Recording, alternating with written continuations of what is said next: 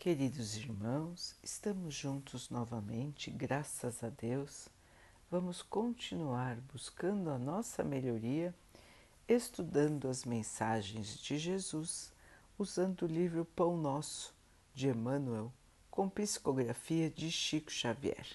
A mensagem de hoje se chama A Língua. A língua também é um fogo. Tiago 3, 6 o descuido das criaturas justifica as amargas considerações de Tiago em sua carta aos companheiros. O início de todos os massacres no planeta localiza-se quase sempre no mau uso da língua. Ela está posta entre os membros como leme de embarcação poderosa segundo lembra o grande apóstolo de Jerusalém. Em sua potencialidade permanecem sagrados recursos de criar, tanto quanto o leme de proporções reduzidas foi instalado para conduzir. A língua detém a centelha divina do Verbo, mas o homem, de modo geral, costuma desviá-la de sua função edificante, situando-a no pântano de cogitações subalternas, e por isso mesmo a vemos à frente de quase todos os desvarios da humanidade sofredora, cristalizada em objetivos mesquinhos, a míngua de humildade e amor nasce a guerra da linguagem dos interesses criminosos, insatisfeitos. As grandes tragédias sociais se originam em muitas ocasiões da conversação dos sentimentos inferiores. Poucas vezes a língua do homem tem consolado e edificado os seus irmãos Reconheçamos, porém, que a sua disposição é sempre ativa para provocar, disputar, deprimir, insultar, acusar e ferir sem piedade. O discípulo sincero encontra nos apontamentos de Tiago uma tese brilhante para todas as suas experiências e quando chegue a noite de cada dia, é justo, pergunte a si mesmo: terei hoje utilizado a minha língua como Jesus utilizou a dele? É, meus irmãos, esta pergunta que devemos fazer à noite quando estivermos relembrando como nos comportamos durante o dia, nos trará a clara visão de como estamos em termos de evolução espiritual, em termos da nossa luta contra a nossa própria inferioridade a língua fala, a língua traz aquilo de que está repleto o coração. Portanto, aqueles que maldizem os seus irmãos, aqueles que provocam, aqueles que trazem a raiva, o ódio em suas palavras, estão repletos desses sentimentos em seu coração. E precisamos, meus irmãos, tomar muito cuidado com isso, com essa observação e com a limpeza que devemos fazer no nosso próprio interior. Então, esse exercício que o apóstolo nos indica e Emmanuel nos lembra é um exercício muito importante. Chegar à noite e lembrar aquilo que falamos para os outros. Avaliar as nossas palavras, porque avaliando o que nós dissemos, nós vamos conhecer um pouco mais a nós mesmos. Normalmente nós falamos, falamos e falamos sem pensar. Vai saindo no automático, levando para fora aquilo que está no nosso interior. Portanto, é importantíssimo avaliar a nossa fala, porque estaremos avaliando a nós mesmos. Mas não adianta só avaliar, não é, irmãos? Temos que avaliar e corrigir a rota, já que a língua pode ser o leme da nossa vida, muitas vezes nos levando a situações ruins ou nos levando à nossa melhoria, temos que aproveitar este recurso da fala para a nossa purificação. Ficar de olho, ficar atento a tudo que vamos falar, pensar antes de falar, analisar. Tudo que nós falamos, irmãos, tem força.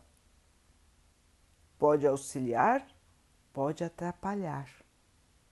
Portanto, se nós nos lembrarmos que somos cristãos, que acreditamos no Mestre e que gostaríamos de segui-lo, as nossas palavras sempre têm que ser recheadas de amor, de tolerância, de respeito, de humildade, de caridade, irmãos.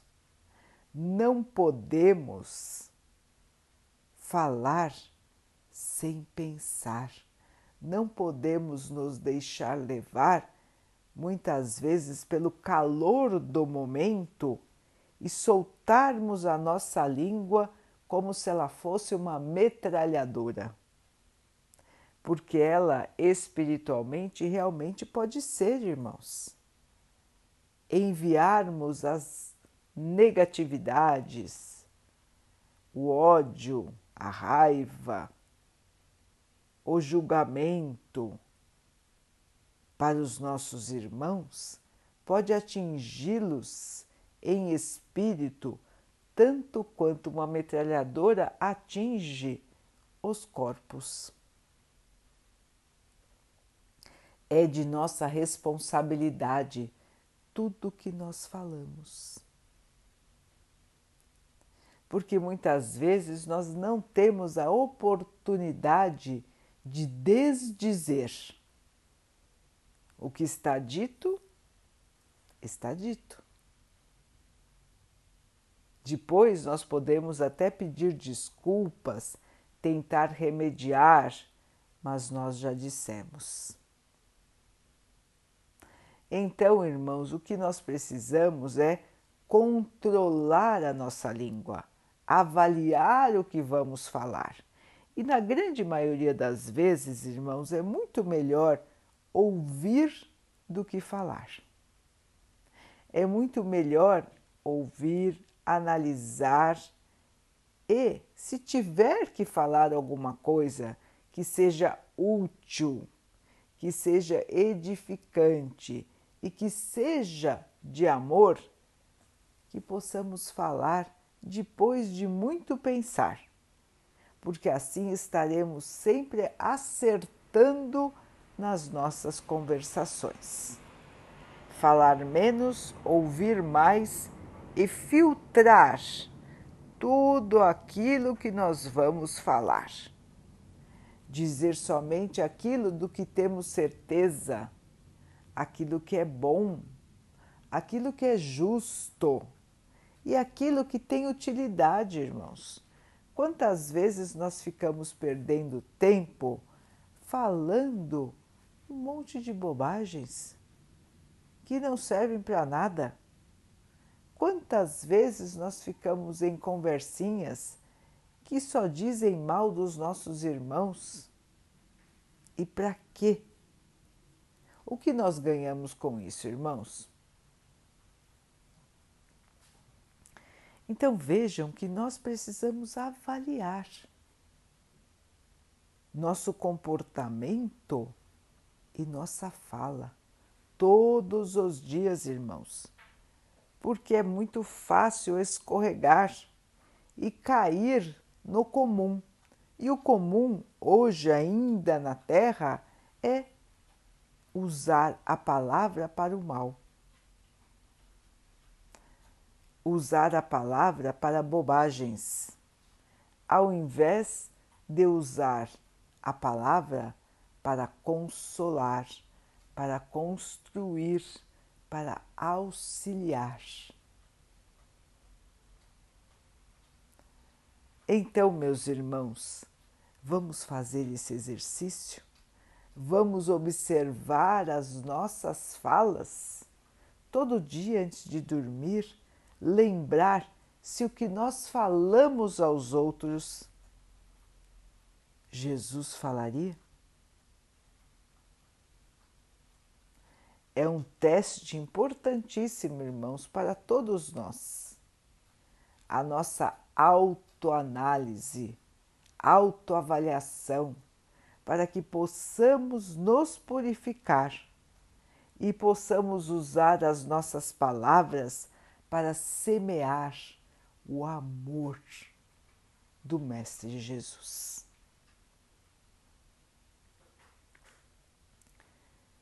Vamos então orar juntos, irmãos, agradecendo ao Pai por tudo que somos, por tudo que temos, por todas as oportunidades que a vida nos traz para que nós possamos evoluir, que possamos compreender, aceitar e trabalhar no bem para evoluir que o Pai possa assim nos abençoar e abençoe a todos os nossos irmãos.